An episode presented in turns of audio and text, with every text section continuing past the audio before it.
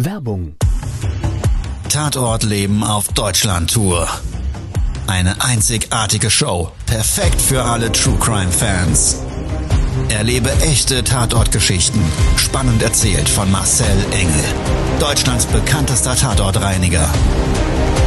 Erfahre, was Marcel von den Toten lernen konnte, bei über 15.000 Tatorten. Tatort Leben live, auch in deiner Nähe. Jetzt Tickets sichern.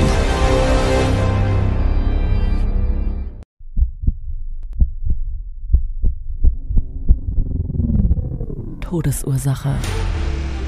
Der Podcast mit Tatortreiniger Marcel Engel. Es wird immer mal wieder in meinem Podcast vorkommen, dass wir sehr tief in das Geschehen eintauchen. Ich werde offen darüber sprechen. Damit meine ich, dass Flüssigkeiten wie Blut als Element das kleinste Problem sein wird. Ich freue mich, wenn ich euch auf eine Gedankenreise entführen darf in meine Welt des Tatortreinigens. Todesursache. Der Podcast mit Marcel Engel. Hallo, schön, dass du wieder eingeschaltet hast. Ich freue mich riesig. Wir beide, wir steigen jetzt gleich gemeinsam ein in meine Welt des Tatortreinigens, in mein Netzwerk. Für uns zwei geht's nach Caracas. Die Hauptstadt von Venezuela ist eines oder eine der Städte mit der höchsten Mordrate weltweit. Ein lieber Netzwerkpartner dort vor Ort tauscht sich regelmäßig mit mir aus und ich würde sagen, wir beide tauchen mal heute in seinen täglichen Umgang mit dem Tod ein.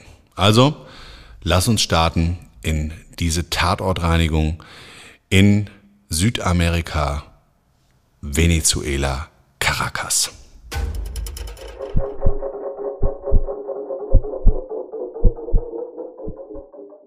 Bin gerade wirklich in mich gekehrt in Gedanken, klingelt mein Telefon, ich schreck auf. An der anderen Leitung mein lieber Netzwerkpartner und Freund Carlos, der Tatortreiniger aus Caracas. Wir selber, wir kommunizieren, indem er ein spezielles kleines Gerät hat, das die jeweiligen Landessprachen direkt übersetzt, so zeitversetzt mit zwei, drei Sekunden, kriegt man fast immer auch das wohl übersetzt, was man selber gesagt hat. Es regt manchmal ein bisschen zum Schmunzeln an, aber es ist auf jeden Fall eine Möglichkeit, wie wir uns gut austauschen können. Also er sagt mir, Marcel, ich würde dich sehr gerne mitnehmen. Ich habe einen aktuellen Fall. Neben mir meine neue Tatortreinigerin, die Anna. Die wird das Ganze begleiten und ich würde sagen, wir fahren mal gemeinsam zum Einsatzort. Ich habe da einen spannenden Fall. Also Anna schaltet um auf FaceTime und wir haben uns, wie gesagt, so ein bisschen mit diesem Gerät dann noch auf der Fahrt dorthin ausgetauscht. Und es ging durch die Stadt viel Verkehr früh morgens bei ihm. Und was so wirklich prägnant dann immer ist, dass die Verkehrssituation sich ein bisschen anders darstellt, zumindest bei ihm, wie das hier denkbar wäre. Also es sind Mopeds vorbeigefahren, viel Gehupe, ein ziemlich ruckiger Fahrstil, weil er immer mal wieder notbremsen musste, mehr oder weniger, weil ihm anscheinend jemand die Vorfahrt genommen hat, sind wir dann ungefähr nach zehn Minuten Fahrzeit zusammen vor Ort an einem kleinen Markt angekommen. Viel los, viele Menschen, viele Autos und vor allen Dingen viel Polizei. Er ist dann auf der Fahrerseite ausgestiegen. Anna mit dem Handy und mit mir im Schlepptau via FaceTime rein in diese Menschentraube. Ja, also es war eng. Sie hat das dann so ein bisschen hochgehalten, dann mal wieder runter. Ich habe dann lauter Gesichter gesehen, die ich in meinem Leben zuvor noch nie gesehen habe. Und lauter Fremde auf jeden Fall drumherum sichtbar. Es war so ein bisschen, als würdest du dich selber durch so ein Volksfest drängeln. Ja, also es ging so ganz schleppend, Schritt für Schritt ging es da voran. Und dann sind wir zu einem abgesperrten Bereich gekommen. Abgesperrter Bereich heißt, auf der rechten Seite waren lauter Marktstände. Marktstände darfst du dir so vorstellen, so vorgelagert, ein kleiner Tresen, dann so Metallgestänge und irgendwelche Planen drüber geworfen. Ja, sah alles so vielleicht sogar ähnlich aus, wie wenn du schon mal auf dem Markt warst. Und dann kam ein Polizist zu Carlos und Anna der sie in oder beziehungsweise über diese Absperrung hinaus in diesen Tatort reingeholt hat. Der Polizist hat sich auch gar nicht gewundert, dass das Handy nebenbei läuft. Das war alles jetzt überhaupt gar kein Problem. Und was man sehen konnte, war ein Marktstand mit lauter Früchten drauf. Ja, so landesspezifische. Und ich habe dann sofort schon, trotzdem, dass die, diese, diese Selfie-Perspektive der Handys ja nicht die gleiche Qualität hat wie die Frontkamera, konnte ich sofort erkennen, dass da also ein Tatort zu sehen war in Form von Du hast überall Spritzer gesehen. Das war eine weiße Plane als Planendach über diesem Stand, sowie als auch hinten dran zu, das, dieser Stand stand vor so einer, vor so einer Hausfront und genau da konntest du überall Gesprenkel erkennen. Gesprenkel, ich habe dann Anna, die voll in Action war und überhaupt nicht mehr, die hat mich so mehr oder weniger, glaube ich, vergessen mit FaceTime, weil sie auch mal das Handy auf dem Boden gehalten hat und so weiter. Ich habe dann immer darum gebeten, dass sie mich so ein bisschen damit einbindet und hello, hello und habe dann so gerufen. Und irgendwann hat dann aber Carlos das Handy genommen. Und dann hat er wieder diese Translate-Kiste da angeschmissen. Und dann haben wir uns ausgetauscht und habe ich gesagt, was ist denn da passiert? Und dann kam dann raus Drive by Shoot, beziehungsweise es heißt ja andersrum Shoot by Drive. Ja? Das heißt, was war da denn konkret passiert?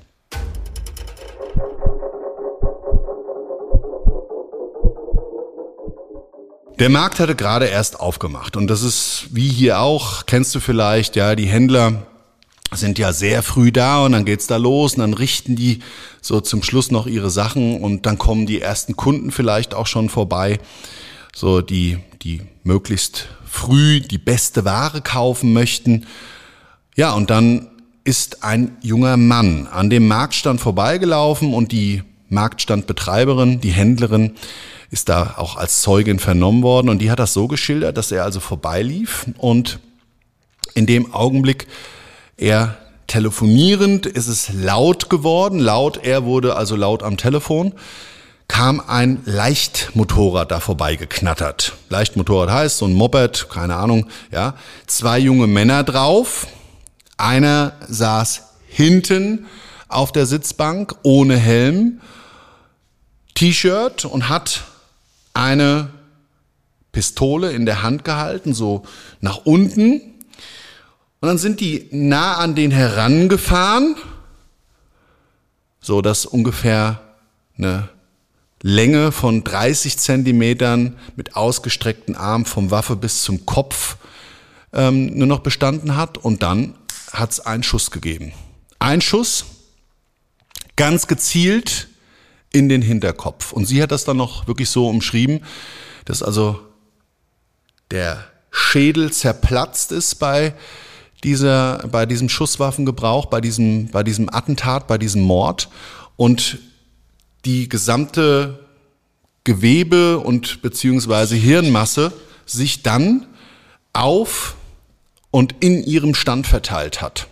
Das heißt, auf die Ware, auf das ganze Obst hat sich also ein Schleier von Bluttropfen gelegt Hirnmasse und Schädelknochen sind ihr entgegengeflogen und sie ist also auch bei diesem Attentat komplett voll gespritzt worden.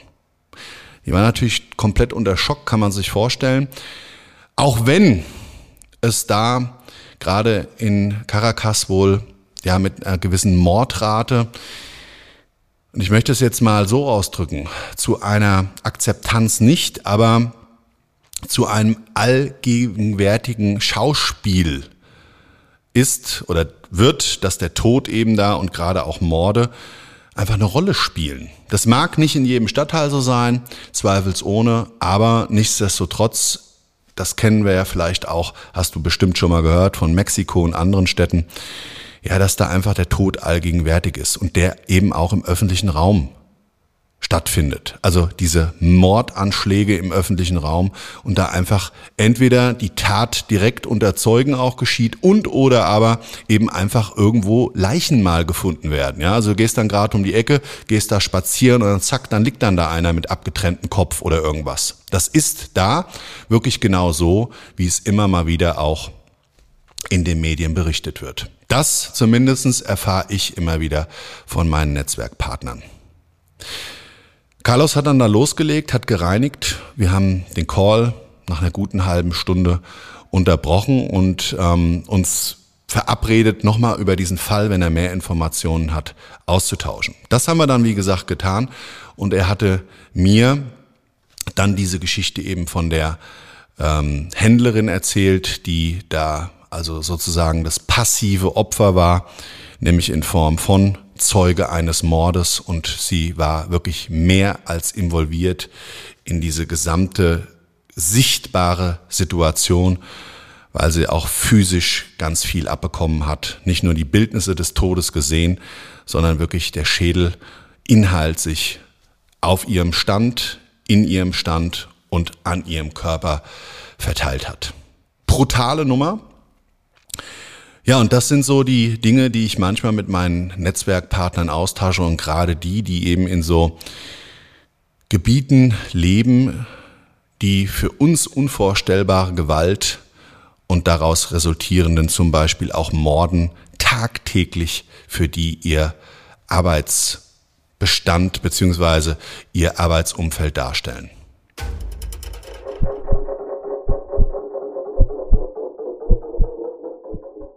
Mein Learning daraus ist immer wieder, mich in das Opfer reinzuversetzen. Der wird gewusst haben, was er vielleicht getan haben könnte, dass ihm anderer das Leben genommen hat, aber das möchte ich in diesem Augenblick gar nicht bewerten oder beurteilen. Darum geht's auch nicht, sondern dem ist von einer Sekunde auf die andere das Leben genommen worden. Und was hat er vielleicht noch alles vorgehabt in seinem Leben? Richtig zu machen, besser zu machen? Was für Ziele hat er vielleicht für sich gehabt? Und ich weiß nicht, ob dir das genauso geht, ob du noch viele Ziele und Träume hast, die du verwirklichen möchtest.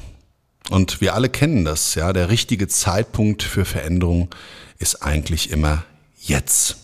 Nicht irgendwann, weil irgendwann kann vielleicht zu spät sein mir persönlich zeigen zumindestens diese Erlebnisse immer wieder, dass es vielleicht keinen Morgen gibt, um etwas zu ändern. Und dementsprechend ist es eine schöne Devise, wirklich, die man sich, glaube ich, aus diesen Tatorten mitnehmen darf. Wenn du Ziele, Wünsche und Träume hast, dann überleg dir genau, wann der Zeitpunkt ist. Ich bin der Meinung, er ist genau jetzt, diese Themen anzugehen. Das war's für heute.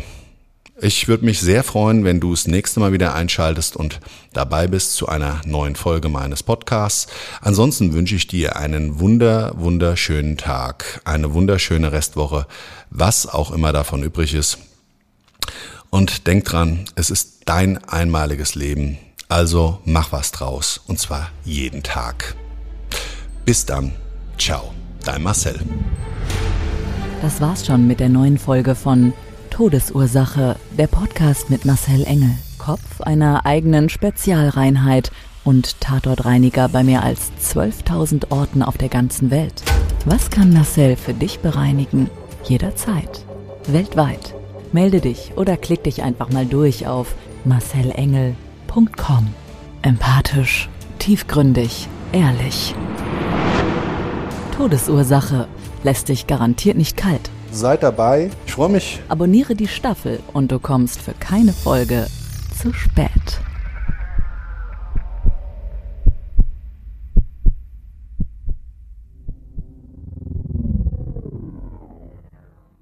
Mobbing findet überall statt. In der Schule, am Arbeitsplatz, innerhalb der Familie und im Internet. Erfahren Sie in dem Kompaktbuch Ausgemobbt, wie Sie sich gegen Mobbing wehren und künftig vermeiden, zum Mobbing-Opfer zu werden. Ausgemobbt von Marcel Engel und Martin Zowak, überall im Buchhandel.